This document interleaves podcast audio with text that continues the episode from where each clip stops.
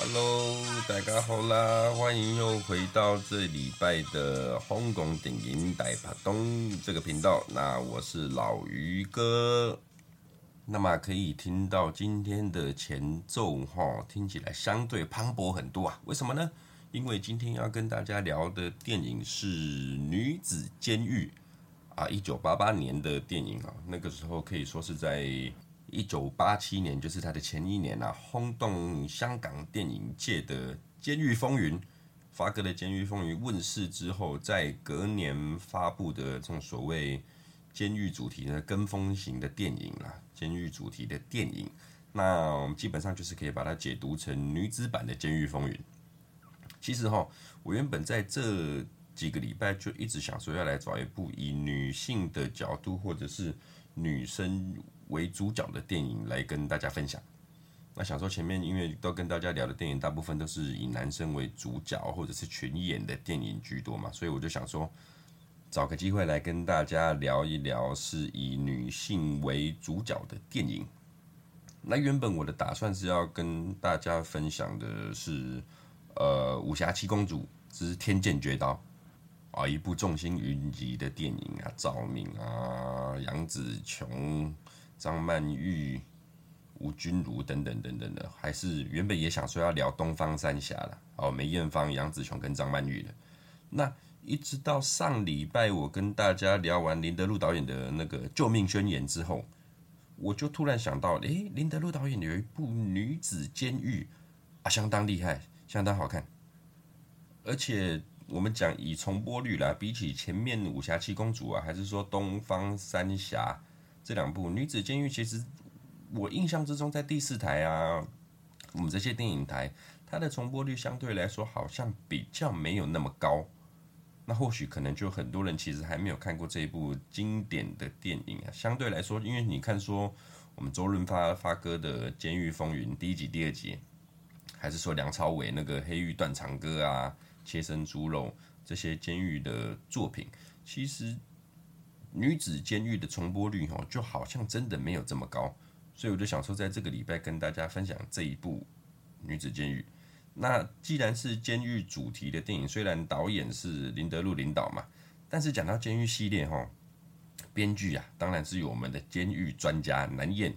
林岭南大编剧来操刀，就是我们熟知的那个黎胖子啊，古惑仔四的那个黎胖子。那这一部编剧。是知名编剧南燕嘛？那监制当然也不是一般人。这一部片的监制呢是泰迪罗宾啊，我们新艺城七怪之一的泰迪罗宾啊。那可能有些人还不知道新艺城七怪是一个什么样的组合。那这边哦，就稍稍简单的带过了，因为毕竟这个礼拜还是聊女子监狱为主题了哈。新艺城电影公司呢，基本上就是在八零年代出现的，我们讲。香港电影超级新星啊，就是超级新人的这种概念，那是由开心鬼啊、黄百鸣跟光头老麦家，还有有香港卓别林之称的那个石天所创办的。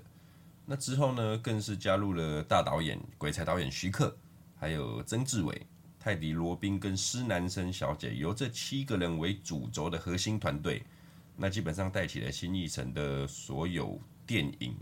那当然，你一眼望去哈，刚才讲的这七个人啊，看起来其实就是高矮胖瘦啊，牛鬼蛇神嘛。所以江湖上就给他们一个外号，叫做“新艺城七怪”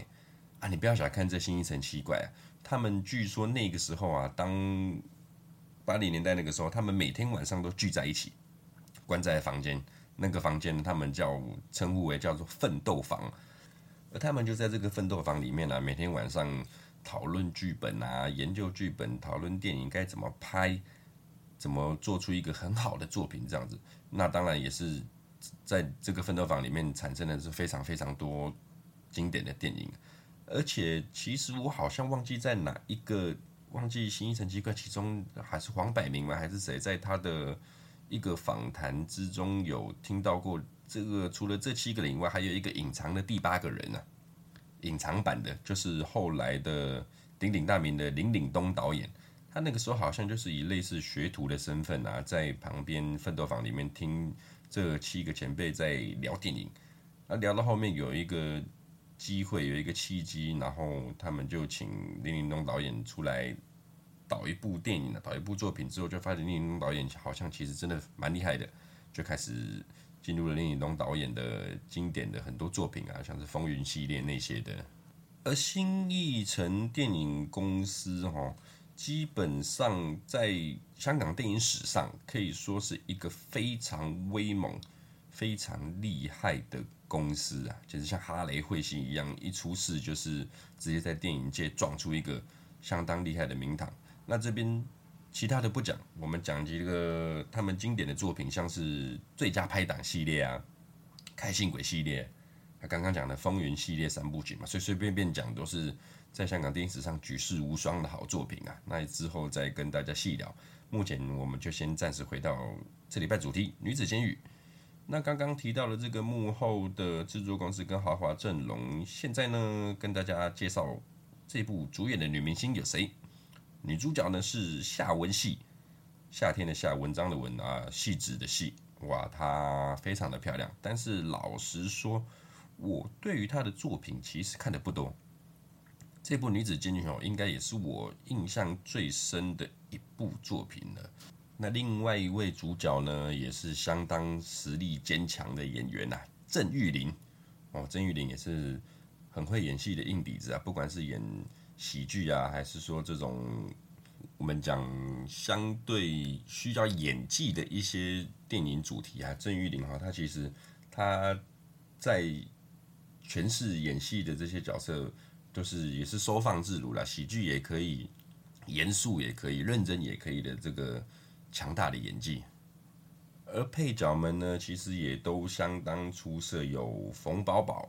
还有鲁芬大白鲨，大白鲨鲁芬，还有陈意思。陈意思是谁呢？就是你可能比较较有印象的，就是《富贵逼人》里面那个大女儿黛蒂，还有《开心少女组》的陈嘉玲跟玛利亚大姐。玛利亚大姐是谁呢？就是唱《监狱风云》主题曲啊，《友谊之光》的那个主唱啊，有没有？人生于世上有几个知己，多少有啊亦能长存。唱这一组有经典的《友谊之光》的主唱就是玛利亚大姐。那其中呢，我个人认为这部片的配角哈，大白鲨、鲁芬跟冯宝宝在。这一部片的配角里面来说，我觉得是相对出色的，比较出彩的演技了。他们在里面的发挥其实完全不输给主角。那这部戏故事的开端呢，就是说在有一场婚礼上面，没错，这个开头哦，就是完全代表乐极生悲的开头，一个开开心心的婚礼。那由女主角夏文汐所饰演的阿慧，在婚礼现场呢，一直在等新郎的出现，却迟迟等不到。那这个新郎呢，就是由任达华所饰演的。虽然任达华在这部片的戏份不多嘛，毕竟是女子监狱嘛，女生为主题的电影。那等到后面这个任达华的出现之后，万万想不到，跟着任达华出现的这个新郎，后面还跟着两个放高利贷的那个黑社会啊。而任达华呢，他一到现场就去拜托那个夏文汐，说啊，你先把我们结婚用的那些珠宝啊、首饰啊什么的先拿下来，让他去还债。为什么呢？原来任达华去借了高利贷，没钱还债嘛，只好就想办法先让新娘的手上的那些珠宝首饰去还给高利贷这样。那夏文汐的妈妈亲家母啊，就想当然尔，她一定是极力的阻止，那便跟就跟高利贷的人起了拉扯啊、冲突啊这样子。那我们当女儿的夏文汐看到自己的妈妈被打，一怒之下，哇，理智线断掉，失去理智了，就拿起旁边的那个石头雕像啊，往高利贷的头上，那个小混混的头上就直接招呼下去，嘣一个下去，哇，就被判了一个严重伤人罪，有期徒刑十八个月。而我们女主角夏文汐呢，就这样子算是含冤入狱了，一半的含冤入狱，但是她确实是真的有伤人嘛，这样子。可是基本上像这一种没有犯罪背景啊，没有黑社会背景的犯人进去监狱服刑哦，免不了就是会受到一阵震撼教育了。我们讲震撼教育，毕竟他只是一般的普通人嘛，跟那些常常在监狱进进出出的呃囚犯比较不同。所以你可以把里面的女主角夏文汐啊，可以其实你把她当成《监狱风云》的梁家辉这种角色去带入，就是有那种呃看不惯监狱里面的陋习啊、黑社会的这种风格，还要时不时还要挑战一下监狱的恶势力，时不时要申诉的这些角色，这种角色啦。那另外一提哈。这一部女子监狱其实是跟《监狱风云》算是同一个宇宙啊，是同一个世界观的。为什么要这样讲呢？我绝对不是空穴来风。在片中饰演大姐大的郑玉玲啊，他在里面就有一段台词说道：“啊，我们女生在女生监狱里面服刑啊，虽然没有说像男生监狱里面有那么多嘎桃啊，像是什么傻彪啊、大咪、潮州佬这些派系。”那但是在女子监狱服刑也是讲势力的，跟对大姐哈，非常的重要啊，你各位。所以从这一段台词就可以看到，因为毕竟是同一个编剧嘛，都是南燕导演的编剧，所以你可以发现其实他们是同一个宇宙里面的。那在这一座监狱里面，主要的派系就分两派了哈，两个大姐大，一个就是出狱之后又犯案又再度回来的郑玉玲。另一个就是在郑玉玲出狱之后呢，在狱中因为跟那个监狱里面的女教官呢、啊，有做那种，呃，我们讲配合嘛，也不是配合，就是对了，相对的合作，然后作威作福而上位的大白鲨鲁芬这两个派系。那刚刚有提到哈，鲁芬其实在这一部作品里面，其我个人觉得是非常的精彩，演技啊相当出色。而且这一部还只是他的生涯第一部处女作啊，生涯第一部的电影作品，第一部的作品就算是这种独挑大梁啊，扛住整部片的大反派，而且还表现得丝丝入扣啊，完全看不出来是处女作的演技。大家比较有印象的鲁芬哈，其实在第四台比较常播的都是那种他的在电影里面的戏剧演出啊，还是说戏份哦，都比较不多的角色。像是什么九品芝麻官那个不认识字的烈火奶奶啊，这什么字啊？是个丑字啊，还是个醒字啊？有没有？还是说整人专家里面那个一直跟邱淑贞对着干的那个大白鲨这种甘草角色？那基本上鲁芬的处女作这一部女子监狱反而是更好看，所以我比较推荐她这部作品在她的生涯里面的女子监狱。那既然都提到我们的鲁芬大姐哈，也跟大家报告一下，有些人可能还不知道，我们的鲁芬大姐呢，其实她在二零一七年呢，大概五六年前的时候，就因为罹患了罕见疾病啊，叫做皮肌炎而离开了我们，离开人世。之后有时候每每看到这种我们熟知的电影人啊离开我们，其实都我都会觉得很伤心啊，因为就觉得他。另外一方面，也感谢他们带给我们在电影里面我个人很喜欢的香港电影的这些美好回忆啊，这样子。而另外一位配角呢，刚才有提到的哈，除了鲁芬以外，还有另外一个发挥也很出彩的角色啊，冯宝宝这个配角，在剧中呢，他的角色算是比较突出、比较特殊的。怎么说呢？因为在这个监狱里面的冯宝宝，除了他自己在服刑坐牢以外，还有一个三岁的儿子跟着他一起坐牢，因为他好像就是在怀孕期间的时候被判刑入狱的，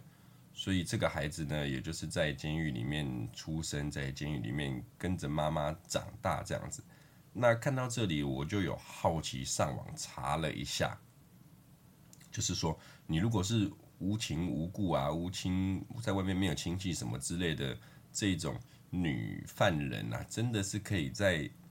如果生小孩的话了，她真的可以在监狱里面，这个孩子跟妈妈一起生活吗？我有去大概查了一下，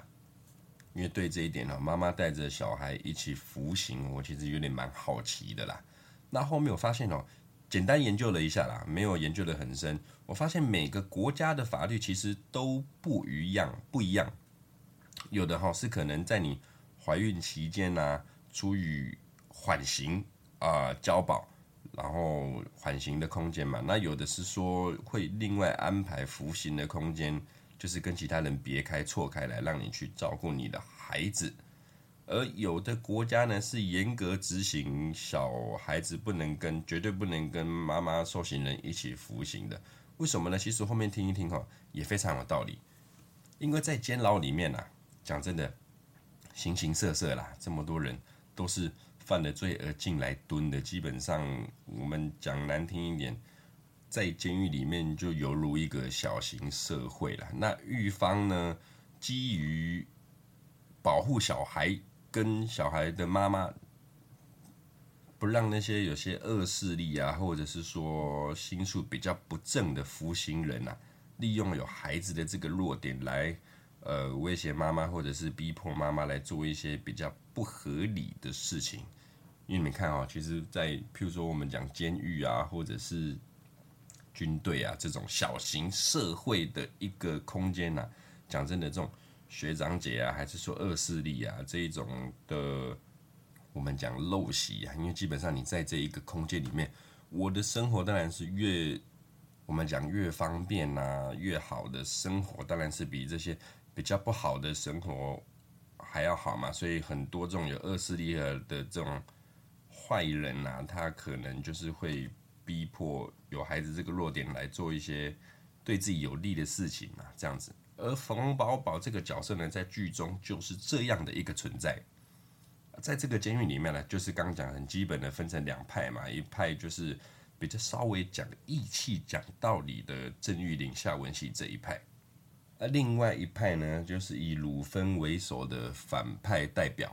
还有管理监狱的这个第三方啊，惩教的教官、教官跟其他的女妹等这些。那当然，我们看了这么多监狱系列、监狱主题的电影啊，在这种电影里面，基本上有好的教官、好的长官啊，也有坏的长官，都是这样。大部分的电影配置都是这样嘛。那代表坏教官的，就是跟刚才有讲的，跟大白鲨、鲁芬芬姐勾结的这个夏志林，他的作品啊，其实也不多。比较有让让我比较有印象的，就是他在。洪金宝大哥做的《东方秃鹰》啊，这部战争片里面那个柬埔寨游击队三姐妹里面的那个老二，那其实他也是坏人嘛。他在《东方秃鹰》里面也是做一个间谍的角色，其实他也是反派。然后这一部片的好的教官代表就是玛利亚大姐啦。人生与世上有几个知己，多少有啊！我跟你讲，每次讲到玛利亚大姐，我就忍不住一定要再唱一次她这个代表作。没办法，真的是情不自禁啊。那冯宝宝这个角色，其实在这部作品里面，他就是看似也不属于哪一方，他就是一直处于在一个灰色地带。为什么呢？因为我。就是除了自己坐牢以外，我还有一个三岁的孩子跟着我一起坐牢。那我在这个呃黑暗的监牢里面，我如果为了保护我的孩子，我只能选择就是安安稳稳啊，甚至说苟且偷生，没办法，所以就身不由己的游走在这三方势力的灰色地带的一个女罪犯呐，就是可能说哪边安全，他就往哪边去嘛。那当然，我们这个其实可以非非常可以理解啦，可以理解为什么一个做父母的心境嘛。谁不想要好好保护自己的孩子不受欺负？这样，所以冯宝宝他就是在剧中只能为了他的孩子而一直在夹缝中间去求生存。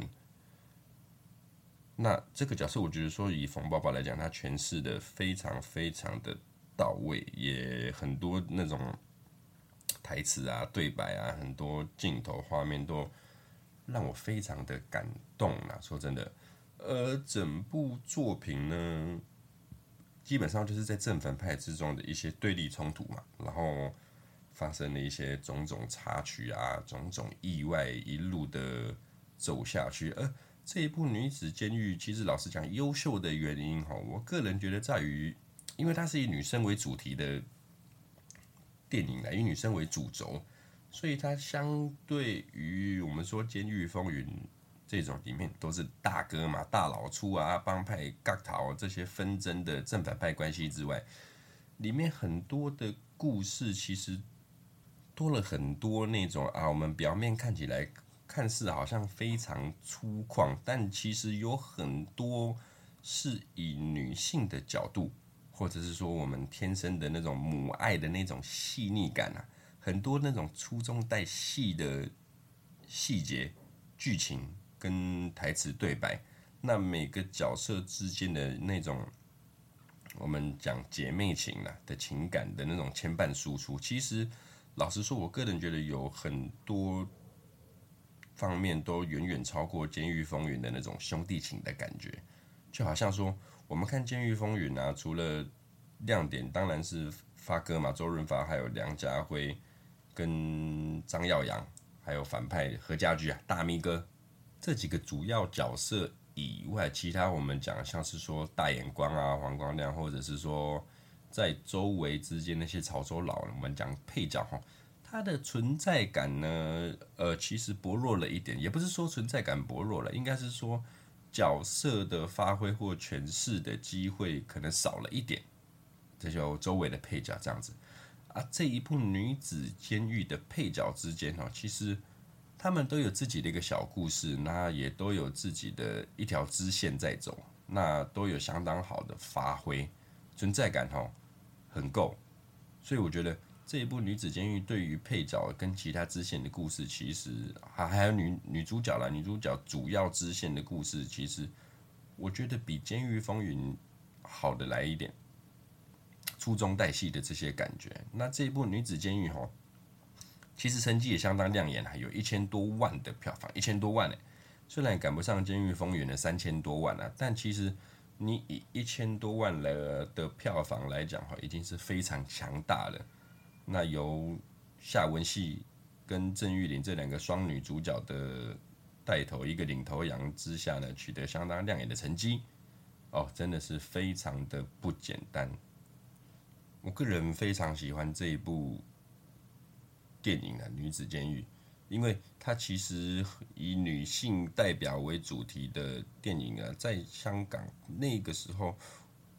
我们讲也是比较少数啦。那这一部其实我觉得有拍出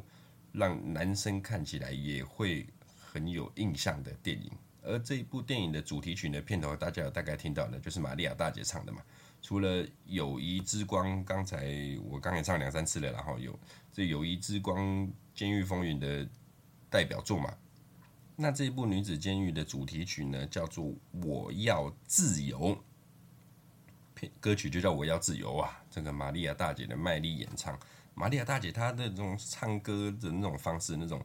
气势磅礴的唱法啊，其实在片尾的时候哈，跟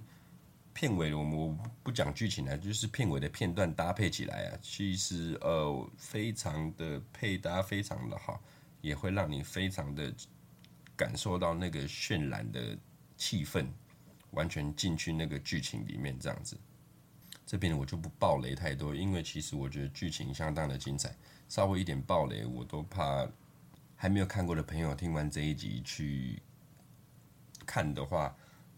可能会比较没有那么惊讶啦。那反正非常推荐大家去看啦。他这礼拜的片子呢，大概《女子监狱》这一部片就大概介绍到这一边哦。这礼拜的录音，我个人觉得其实有点吃力。为什么有点吃力？其实老实讲，我在录这一这一集的时候，我上。前两天才刚刚解隔离，我大概上上礼拜确诊，我在家关了七八天。那前面几天呢、哇，真的是有够赶口，我够赶口哎，发烧啊的三九四十度，然后喉咙痛啊到咳嗽，到现在我都还在咳嗽。那其实我自己个人有发现，我确诊之后讲话，我好像变笨了，讲话有时候你会想不出来那个词汇，甚至是说一直吃螺丝。思考的逻辑都有一点慢，那会不会是心理作用？也有可能，或也有可能，我们跟新闻看那么多人们说确诊之后的那个后遗症，很多脑雾啊，还是变笨啊。我到现在还是有一点点咳嗽啦，然后常常觉得力不从心，反正就是讲话，可能有注意到的人觉得，朋友也会觉得我这一集录的比较卡啦，所以说哈，各位朋友啊，嗯，健康的话是最重要的，能够尽量避免不要被 COVID-19 这个病毒给给给感染是最好的，因为其实很多后遗症都会相当的严重的。那老话一句了哈，警校医护。都非常的辛苦，那我们也要配合政府的防疫工作，没事就在家看经典的八零九零年代的香港电影。那这个礼拜大家就不要出门了，在家看《女子监狱》这一部片吧。下礼拜再见喽，各位，拜拜。